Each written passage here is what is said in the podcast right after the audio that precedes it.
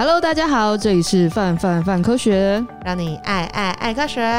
我是 Y 编，我是 S 编。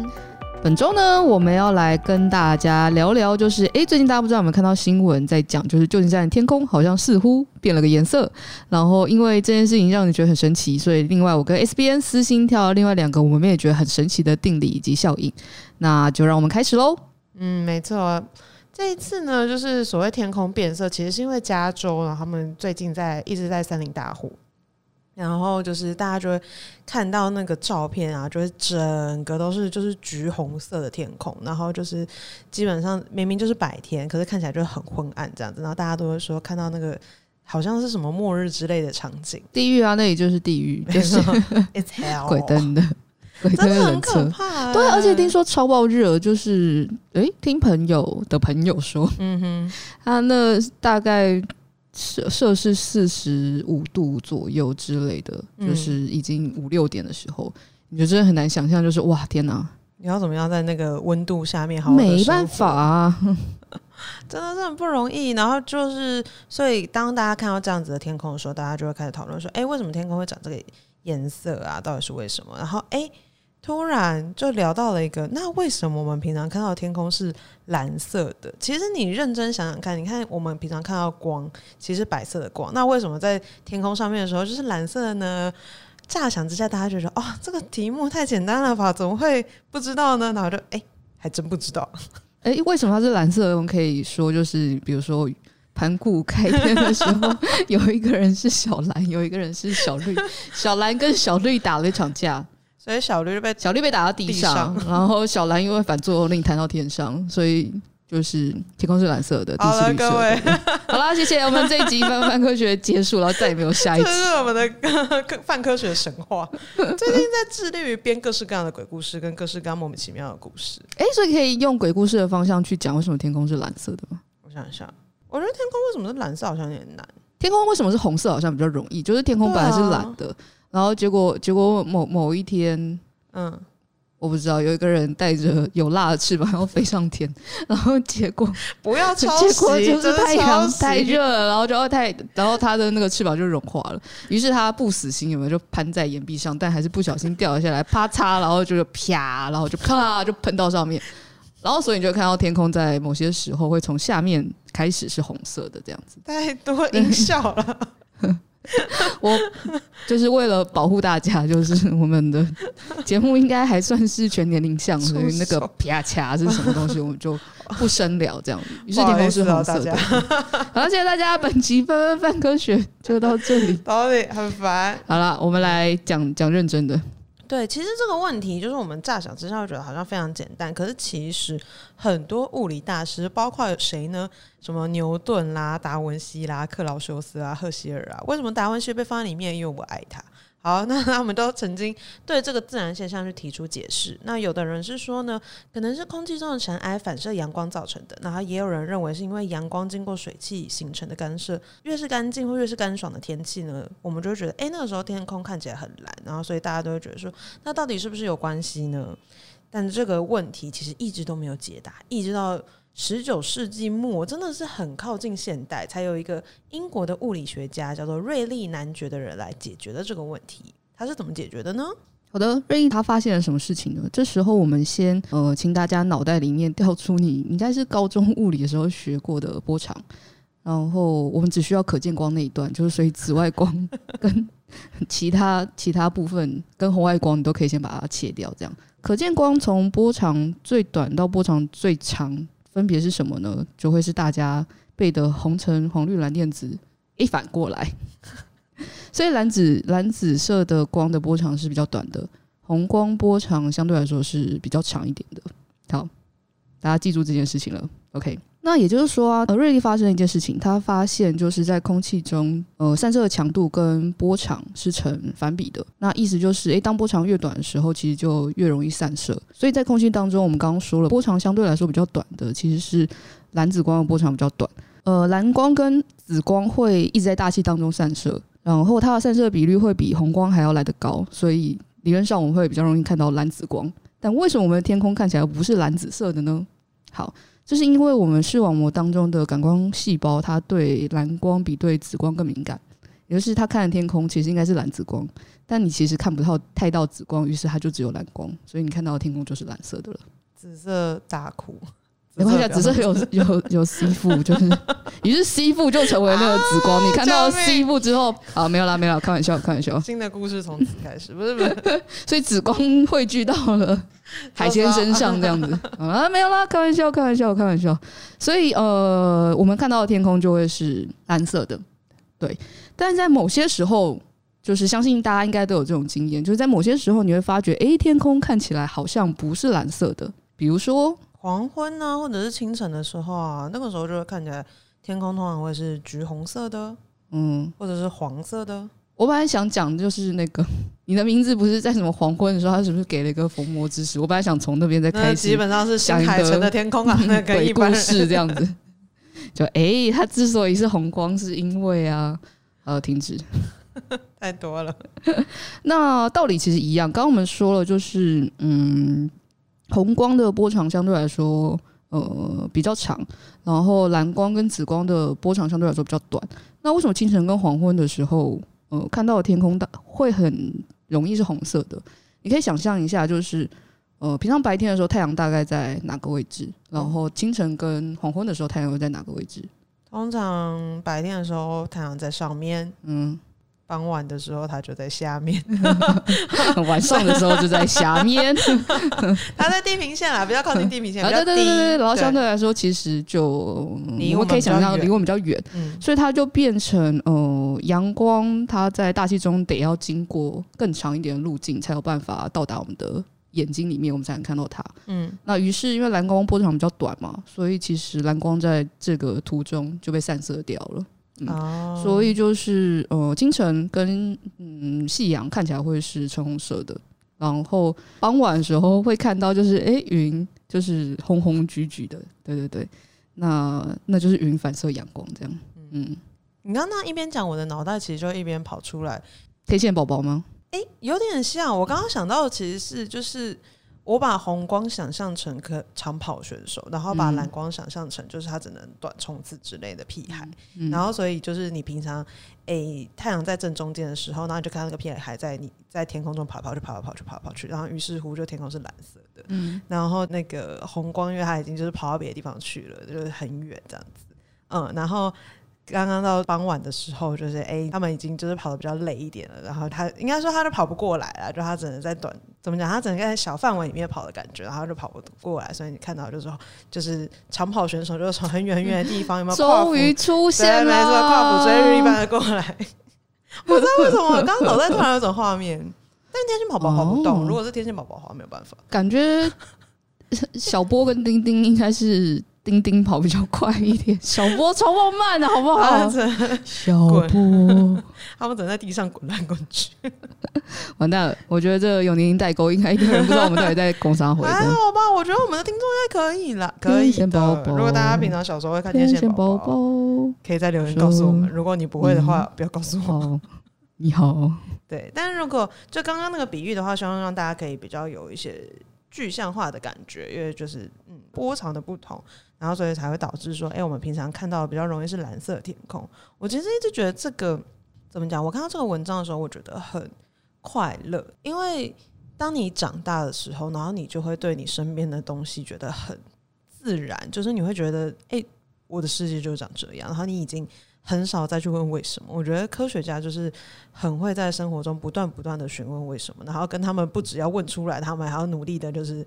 想办法知道这件事情到底是啥，这样子，我觉得这个真的是很好玩的一件事情。因为瑞丽散射其实蛮好用的，就是像你如果去跟朋友出门，然后去看夕阳或看日出，它只要就是有那个橘橘的光，他说哦。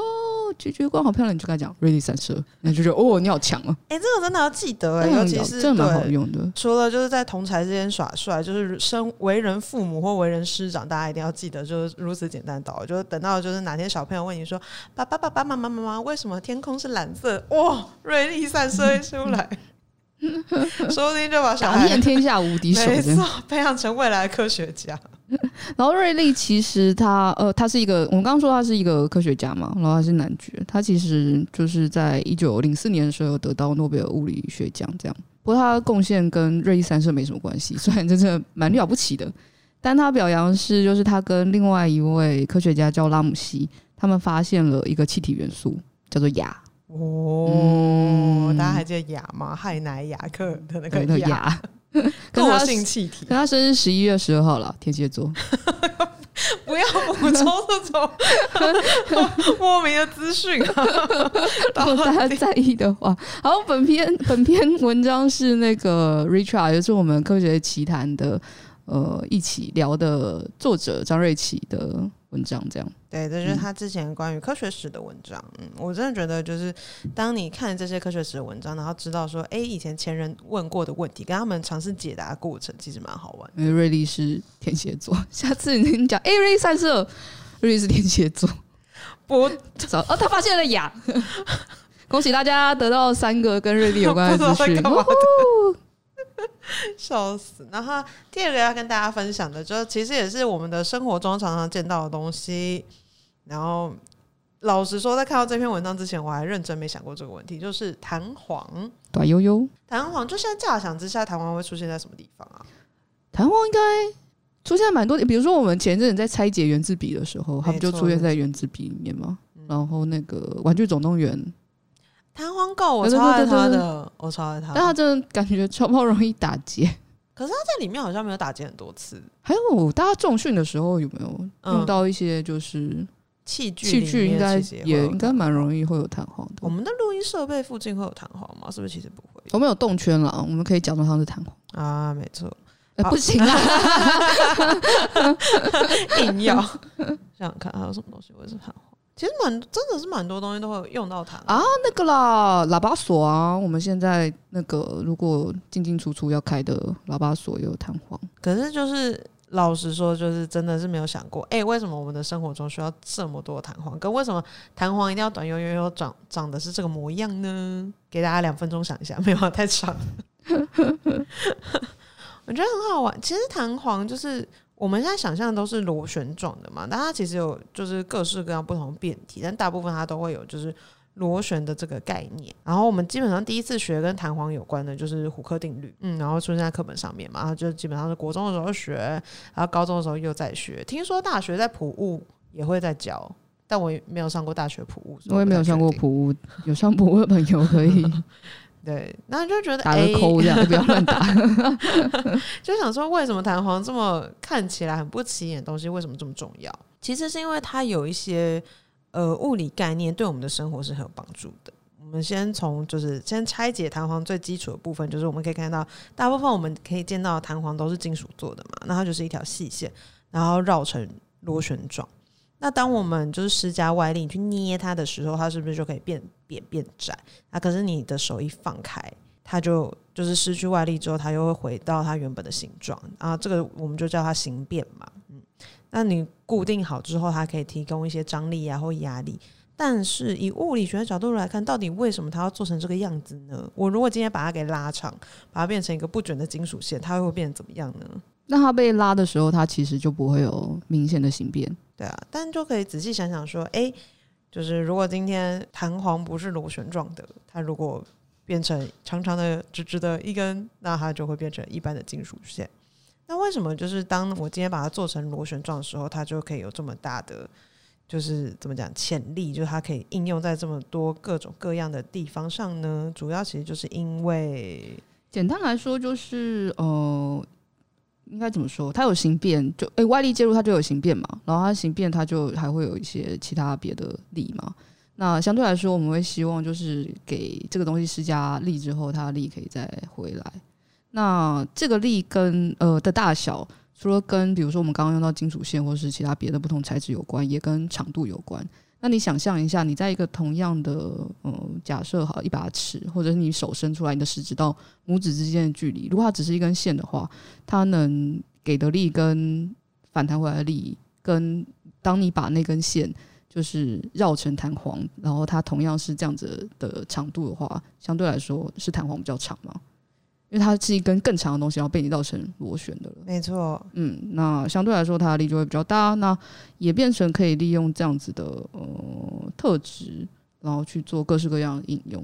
比如说我们刚刚讲到的一些比如说量体重啊，嗯嗯，因为你可以从那个它呃，你对它施力，然后它产生的形变去算说你到底对它施了多少力，这样简单来说是这样啦。没错，它基本上就是让我们可以很好的省力，然后也有可能是就是让他就是把力用在其他地方上，比如说我们其实很多东西都会用到啊，像什么手表啊、钟，然后音乐盒啊等等之类，然后还有小时候很爱很常玩的那种发条玩具。它基本上里面都有弹簧的结构，就你这样子转转转之后，然后它放开之后，然后它因为因为弹簧的关系，然后它就会在里面走走走走走。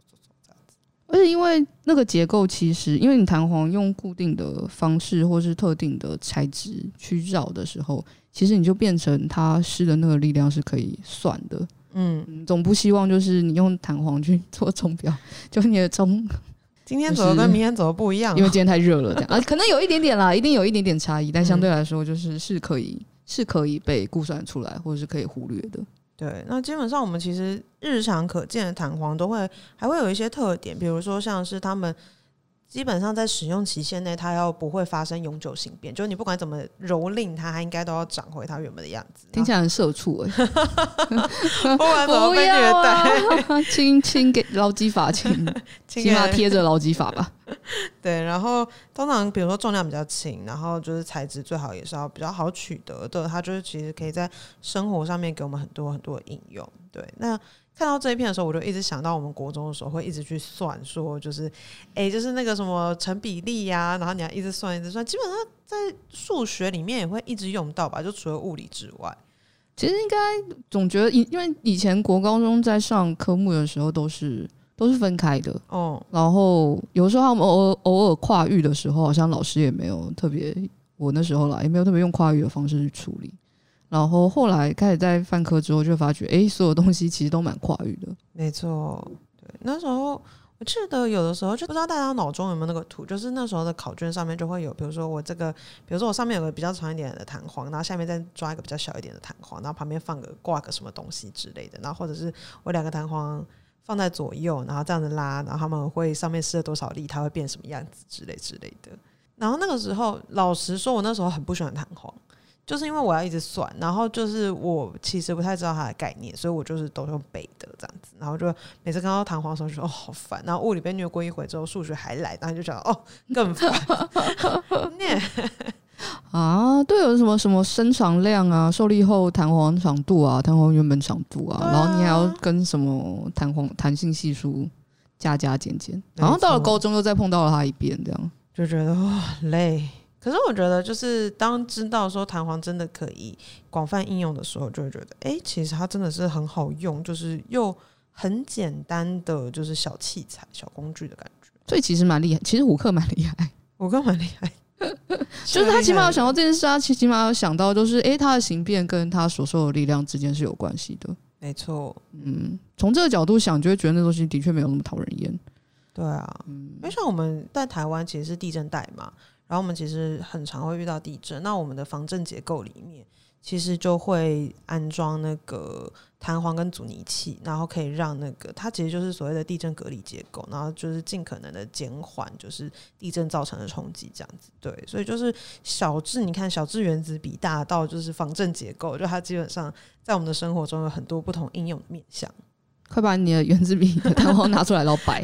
现在是不是觉得 弹簧很重要呢？哎呀呀！那这篇文章就我们刚刚讲到弹簧这篇文章，其实有收录在我们的科学生平台。那这个平台之前外边有帮我们介绍过，它其实就是一个我们会搜集一些跟课程相关的文章，然后我们会做一些延伸阅读，然后让你知道说它在生活中各式各样的应用方向这样子。嗯，然后也会有一些时事的文章。很适合给国一、国二的孩子们，或国三你要复习的孩子，或者是小六你要超前部署。哎、欸，这么多，小六、小小五、小六你要超前部署，或者是你高中没学好，你要回去学。到底，总之文章很好看啦。对，文章很好看，然后平台上面还会有一些测验，可以让你确定，就是读完之后有没有真的理解这些文章。我觉得蛮有趣的。嗯，那前面不论是就是虎克或瑞丽散射，其实我们国高中大大概。有耳闻过，那另外一个其实也偶尔可能延伸阅读的时候比较会碰到，叫碰巴效应。这效应超级无敌爆炸神奇它因为它很反直觉啦，没错。嗯，膨发效应有多神奇呢？就是我们现在想象，你桌上有两杯水，一杯是热水，一杯是冷水。那我同时把它放进冰箱里面，到底谁会比较快变成冰水呢？乍想之下就想说，哎、欸，冷水的温度比较低，那应该是冷水先变成冰水吧？答案是。贝贝，其实是热水会先变成冰水，这么神奇宛若魔术一般的现象，到底是怎么回事呢？那、啊、它其实就是魔术，不要不要灌输这种印象。然后为什么会发现所谓的彭巴效应呢？其实一九六三年的一位坦尚尼亚的中学生，也就是彭巴本人，就彭巴先生本人，他那时候在学校的烹饪课里面做冰淇淋。然后，因为他本来依照老师的指示，他要就是将牛奶加糖，然后煮滚，把它放在室温里面放凉之后，才可以把它倒到模具里面去做成冰淇淋。可是因为它的就是就是冷冻空间有限，然后于是乎呢，他就是加热牛奶做冰淇淋的时候，他就跳过了就是煮牛奶的步骤，然后直接把冰牛奶倒到模具里面冰进冷冻库。就他看他朋友这样做。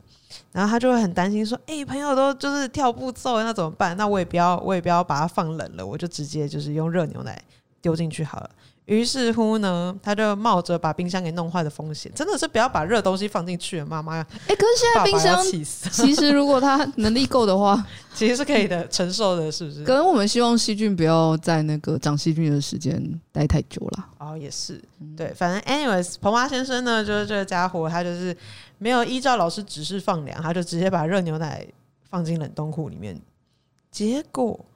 隔了大概一个多小时之后，打开冰箱，他们突然发现，哎、他用热牛奶做的冰淇淋，居然比就是同学用冰牛奶做的冰淇淋还要更快凝固。那这个现象实在是太神奇了，大家就哎、怎么会发生这种事情？然后就掀起了一阵各式各样的论战，就大家就会觉得说，到底为什么这件事情？他们就开始研究了。然后彭巴后来就跟他就用这个问题去问了物理学教授，叫做丹尼斯奥斯伯恩。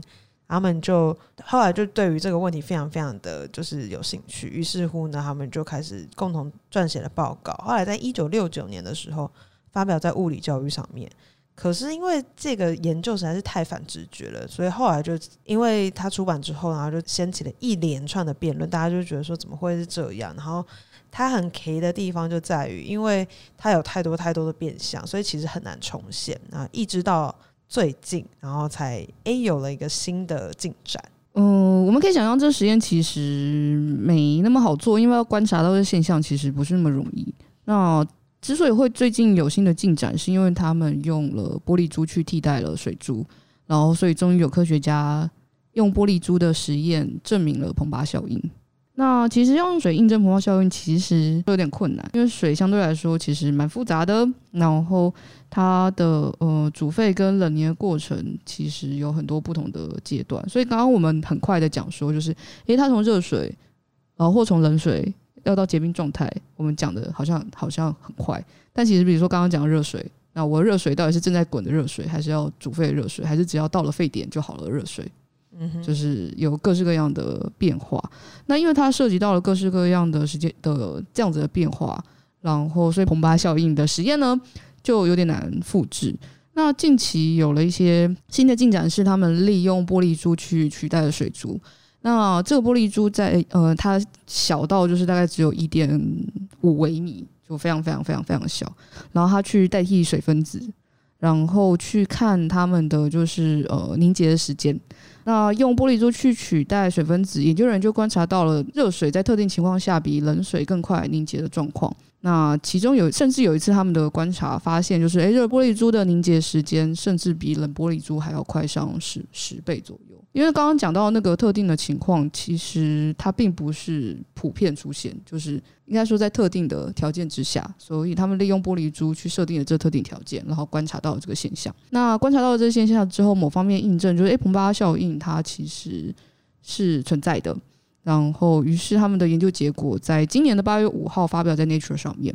嗯，然后你会想象这件事情相当反直觉，为什么会发生这件事情？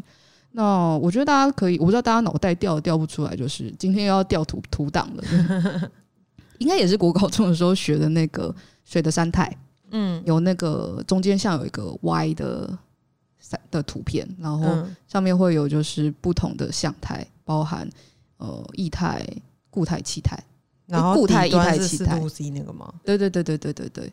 那呃，有的时候我们都会觉得，就是如果我们不把那张图调出来的话，你就会觉得，嗯、呃，水分子从固态、液态到气态之间是一条线性，然后温度是温度是从就是冷到热。但其实你大概把那个东西调出来，你会发觉它其实有些捷径可以走，它不一定，它在某些特定条件下，它不一定需要就是完成这三个，这就一定都要我都要走到这这三个状态了。就有点像你在跑操场的时候，就是你可以这样跑跑跑跑一圈之后，然后经过各式各样的样态，但你其实也可以切西瓜，再切过去。哎，对对对，某些状态就是，哎，你聪明，你就可以切个切个捷径，这样子。直接跳过。对对，乍想之下，呃，之所以会有这样子的过程，其实它就有点像是我们跑操场或是登山的时候选择走了捷径。那这个捷径在你可以想象，它在一些特殊状态之下会出现，这样可能是特殊的温度，可能是特殊的呃压力。之类的，嗯，就不是每一次都会这样子看到，所以它还是需要有一些条件的。嗯、可是说借由这一次，就是用玻璃珠取代水分子的这个呃实验，让我们知道说，哎、欸，这个效应其实是真的存在的。但是因为还是没有办法用水做实验，所以好像其实在这个阶段有也有点难说，就是哎，蓬巴效应完全被证实为是水的其中一个会出现的特性，这样。嗯啊，就还是会，就是毕竟还是有一点点落差、嗯。然后我们刚刚讲到那个三视图，它会就是诶三项图，然后它会超接近那个，请也不要把它想成跟蓬发效应是有关的。对，因为从我不知道大家会不会有看过，就是从温度比较低的地方直接洒水之后，它就直接变气态。嗯，这其实我们刚刚讲的跟这比较有关系，但其实这个并不是蓬巴效应。自己觉得合理，又想到上次会 会觉得很难理解，但因为它就真的不是。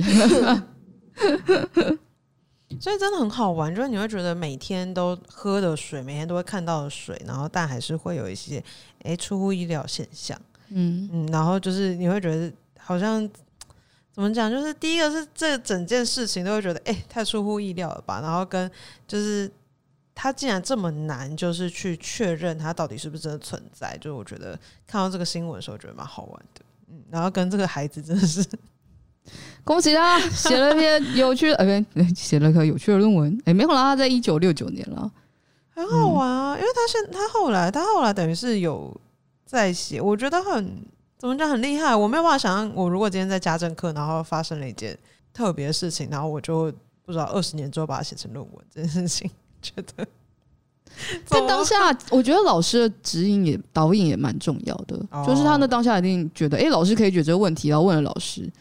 但是老师不能解决问题，但老师没有叫他别问了。我们我们收收下一节，你不准再给我直接把热热的牛奶放到冰箱里面去。他其实没有这样讲嘛，他就说：“诶、欸，这事情很神奇耶。”那我们但难说，说不定老师其实那个时候是这样回答，哎、欸，不晓得耶，所以他就是愤愤不平，一直等到后来遇到物理学教授，还问了物理学教授。哇，不知道，糟糕，中间这一段空白，空白，没有办法想象。对，但蛮好玩的，就是现在，就是因为他在报道这篇文章的时候，他其实你有看到他的那个图片，就是学生本人现在已经长大成人了嘛，然后旁边就是他当初问的那个教授，然后你就觉得啊，这也太温馨了吧，这很像那什么电影的情节，就是才会出现的故事感觉这样子。所以有的时候就是生活中有一些哎、很习以为常的现象，但可能都会有一些就是隐藏的一些。科学的原理，然后有可能有些东西是已经有解答的，有些东西是没有解答的。就是大家有时候，比如说上下班的时候啊，然后放学回家的时候啊，在路上就可以可以想一下这样子，各式各样的东西。这样看就会觉得亚里士多德其实是蛮厉害的，因为他在两千三百年前的时候曾经说过，让热水快一点凉，就要放到太阳底下。你觉得他是真的知道这个效应，还是他只是想要告诉大家一些神秘的寓意？我觉得。我比较倾向相信后者，我觉得亚里士多德跟柏拉图先生都有点 很强哎、欸，你就觉得 你你知道事情也太多了吧？在两千三百年前这样，但为什么会不知道？他可能有他到底在什么场景下讲出这句话的？不知道，没有前后文啊，好想知道前后文会不会是比如说欲速则不达之类？他本来想讲欲速则不达哦。嗯，我觉得这是事情的场景也蛮适合套用在那个前头他们牛奶做哎、欸、牛奶做冰淇淋这件事情。嗯，你看他们本来要做冰淇淋嘛，然后他跳过步骤，他没有煮煮沸嘛。嗯、然后他就直接把热牛奶送到冷冻库了嘛。结果他们冰淇淋都没做出来，但他们就是因为他们后来就去买盲蓬巴效应了。好了，没有啦。但就会觉得，哎、欸，你好像蛮适合用，就是你就觉得大家会用一些京剧去描述一些人生的道理，你就觉得，难道我们不能用蓬巴效应去描述一些人生的道理吗？比如说，人家跟你讲说“欲速则不达”的时候，你就回他蓬巴效应。呃，我就跳过，就是我就走捷径，我就跳过，那还真的可以跳过去，对，很不错。希望大家，对，我们就这一集就说在这里，希望大家以后都可以蓬巴效应 到底。祝你飞黄腾达，蓬巴效应。明年那个春联 这样写好了，就是可以走捷径，谁要傻傻傻傻走一般路径这样。这样讲的很弱，欸，不是啊。对啊，你竟然可以，你竟然可以跳过某些某些阶段，你可以，你可以那个、欸，你从你从热玻璃凝凝结，只只需要两毫秒，我何必变成冷玻璃，然后再多等十倍时间？没错，希望各位真的认真，希望各位都可以红包笑恩爱。以上就是本集泛泛泛科学的节目内容，欢迎订阅我们的 Podcast 频道。另外，如果你也喜欢和我们一起聊科学里的大小事，欢迎加入我们的斗内泛科学支持好科学计划。那我们就下次见喽，拜拜。